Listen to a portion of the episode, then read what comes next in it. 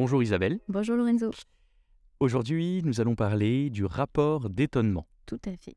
Est-ce que tu peux euh, m'expliquer un petit peu ce que c'est qu'un rapport d'étonnement dans un premier temps? Oui, euh, justement, on n'entend pas souvent parler de rapport d'étonnement parce que c'est pas non plus quelque chose qui est hyper courant, euh, de plus en plus, mais voilà.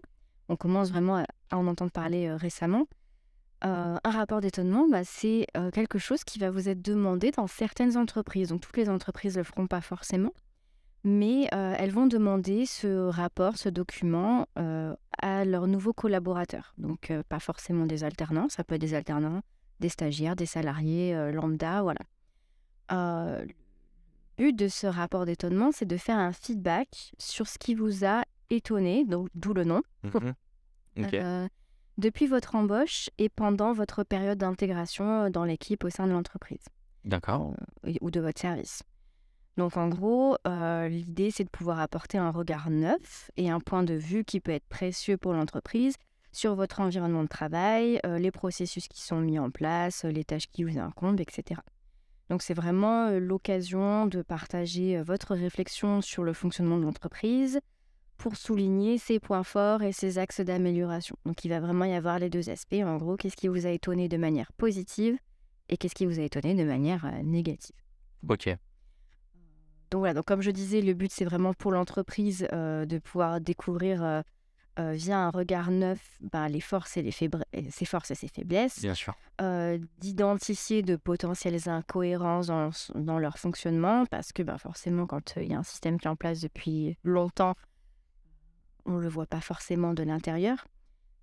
Et puis recueillir des idées fraîches, nouvelles, dans, dans le but de s'améliorer donc à la, à la base, c'est quand même un, un exercice qui, euh, qui démontre une volonté de l'entreprise de, À s'améliorer, à évoluer, avoir ses faiblesses, ses forces, savoir un peu. Ok. et de prendre l'avis de ses salariés, euh, notamment des nouveaux arrivants, pour, euh, pour essayer d'améliorer les choses. Quoi. Donc c'est quand même plutôt quelque chose de positif. Ok. Est-ce qu'il y a des avantages du coup? Moi, je suis alternant, j'arrive dans l'entreprise, euh, je reçois, l'entreprise me demande de faire ce rapport d'étonnement. Quel est l'intérêt? Quel est pour moi, Alors, bah, les avantages, il y en a, oui, pour l'entreprise et euh, pour euh, l'alternant. Bien sûr, selon moi, l'avantage, il est surtout pour l'entreprise, bien entendu, puisqu'on disait que voilà, ça va leur permettre de, récolter des, idées, des propositions euh, auxquelles ils n'avaient peut-être pas pensé, de d'identifier des problèmes d'un point de vue objectif, pareil, qu'ils n'avaient peut-être pas identifié jusqu'à présent, de favoriser aussi l'intég- l'intégration du collaborateur, puisqu'on l'inclut vraiment dans le dans la vie de l'entreprise dès le départ. Donc ça, pour eux, ça va être, euh, pour l'entreprise, ça va être vraiment euh, un gros avantage là-dessus. Pour l'alternant, ben, euh, ça va leur permettre aussi de, de, comprendre plus facilement le fonctionnement de l'entreprise. Donc ça va aider à leur processus d'intégration, puisque pour pouvoir rédiger ce rapport d'étonnement, ils vont devoir vraiment euh, s'immerger dans le fonctionnement de l'entreprise dès le départ, Euh, aller voir euh, les différents services, les différents collaborateurs, échanger sur le fonctionnement de l'entreprise pour justement déterminer ce qui, va, ce qui va pas. Quoi. Ça permet aussi, c'est assez valorisant puisque ça leur permet de, contribuer à la progression de l'entreprise dès leur arrivée. Donc vraiment, y a, on se sent un petit peu investi d'une mission, quoi, voilà. Et bah, ça permet de rentrer dès le départ dans une optique de communication, euh, de, pa- de partage avec euh, son employeur, avec son maître d'apprentissage. Et, euh, et voilà, C'est de poser des bonnes bases en fait. déjà. Exactement. Ouais. Voilà, déjà au niveau de la relation, je pense qu'il faut quand même une bonne dose de confiance pour pouvoir euh, demander la rédaction d'un rapport d'étonnement et rédiger un rapport d'étonnement en tant que nouvel arrivant. Ouais. parce que voilà, on, on- C'est pas facile. ouais, c'est pas Mm. forcément évident de se dire ok, bon bah je vais devoir dès mon arrivée leur dire euh, ce qui va, ce qui va pas. euh, Ouais, bien sûr. voilà, mais il faut pas oublier que c'est, euh, bah, on vous demande votre avis. C'est dans une bonne intention. C'est pas un audit Ouais, ça. professionnel, voilà. Bien sûr. Le- L'entreprise, l'entreprise peut, peut, peut émettre ce rapport d'étonnement sous combien de mois à peu près après l'arrivée d'un. En règle générale, on leur demande de, de suite. Enfin, on leur demande, enfin, on leur fait la demande de suite quand Dès ils qu'ils arrivent, dès à l'arrivée. Et euh, l'idée, c'est de le rendre euh, peut- après la phase d'intégration. euh, souvent, ça va être maximum euh, de trois mois. Ouais, qu'ils deux, trois mois, ok. deux, trois mois. maximum. Parce qu'après, le, le but, c'est qu'on Il est plus étonné, ouais. Le but, c'est pas qu'il soit tellement habitué au fonctionnement de l'entreprise que plus rien ne l'étonne. Voilà, c'est vraiment de de d'avoir son son son regard neuf sur la question. OK, d'accord. Est-ce que, tu pourrais m'expliquer peut-être un petit peu les points abordés dans un rapport d'étonnement? Oui, alors, on va aborder différentes phases, en OK. fait. Heu, donc d'abord, il y a la phase de recrutement, donc heu, OK. pré, pré-intégration dans l'entreprise. Donc quelles étaient, vos représentations sur, sur la fonction, que vous allez occuper? Donc qu'est-ce qu'est-ce que quelle était l'image que vous en faisiez? Quelles étaient vos attentes, vos interrogations, vos doutes par rapport à à cette intégration dans l'entreprise? Heu, quelles ont été vo vos impressions lors de l'embauche? Est-ce qu'il y a des choses qui vont qui vous ont Mmh. étonné? Par exemple, si vous étiez sur un un recrutement où il a fallu faire, heu, 4 entretiens, heu, plus des exercices et cetera, est-ce que c'est quelque chose qui vous a étonné? Positivement, négativement? Voilà, parce qu'il y a des Ou entreprises si à la rigueur ça a été très rapide et qu'au Ouais, ou final. J'ai fait un entretien, j'ai été, heu, j'ai été admis, enfin j'ai été recruté. Exactement, donc heu, est-ce que voilà, est-ce qu'il y a quelque chose qui vous a étonné par rapport à ça? OK. que ce soit positif ou négatif, hein, on n'oublie pas que étonné, ça ne veut pas forcément Oui, dire, bien sûr. le mauvais sens du Mmh. terme. Heu, voilà, est-ce que, quelle quelle a été votre, votre vision sur la qualité des communications? Est-ce que vous avez l'impression qu'on a été en en communication constante avec vous, qu'on vous a informé des différentes étapes, correctement, ou pas? Mmh Tout ce qui concerne, voilà, la durée, le type de contrat, heu heu, la conformité avec la fiche de poste, et les éventuelles suggestions qui concernent, la partie recrutement, donc D'accord. avant d'arriver dans l'entreprise.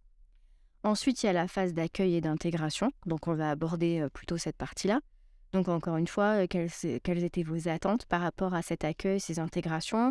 Quelles ont été vos premières impressions? Notamment sur la présentation de la structure, du service, ses particularités. Heu, vous allez parler, heu, de la présentation de l'équipe, de vos collaborateurs, de vos relations. Est-ce qu'on vous les a présentés? Heu, est-ce que, la manière dont on vous les a présentés, vous a étonné ou pas? Enfin, si bien sûr, il y a rien à dire là-dessus, vous dites rien là-dessus, mais en gros, tout dans dans cette phase d'accueil et d'intégration, on peut parler de tout ça. Du fonctionnement du système hiérarchique, par exemple, s'il est spécifique par rapport à ce que vous avez connu avant ou par rapport aux représentations que vous en faites, voilà, est-ce que est-ce que ça, c'est quelque chose qui vous étonne? Est-ce que vous avez eu des surprises et déceptions, heu, dans cette phase d'intégration ou, heu, ou est-ce que vous avez des axes d'amélioration à suggérer, voilà, sur la façon dont on vous a intégré à l'entreprise? Voilà, tout toute Ouais, cette, heu, phase-là? forcément. L'environnement du coup? L'environnement de travail? Oui, Ouais. l'environnement de travail, ça, c'est une autre chose qu'on va aborder également dans, dans le, dans le rapport d'étonnement. Donc, heu, quels sont les outils qui ont été mis à à votre disposition? Est-ce que vous les trouvez performants ou pas? Hem, est-ce que votre poste de travail vous permet de réaliser vos missions correctement? Mmh Heu, la communication interne, est-ce qu'elle est présente déjà?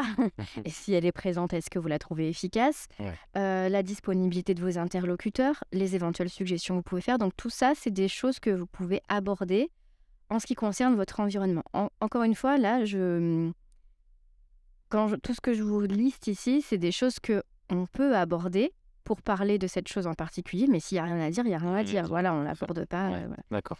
Heu, on peut parler aussi, heu, de l'activité en elle-même. D'accord. Donc, d'abord, dans un premier temps, présenter dans donc dans ce rapport, votre fonction, vos missions, les projets que vous conduisez. Déjà, ça montre à l'entreprise que vous avez bien compris votre poste, heu, OK. voilà. Heu, quelle est votre réflexion, du coup, sur votre positionnement professionnel et sur votre place dans ce projet?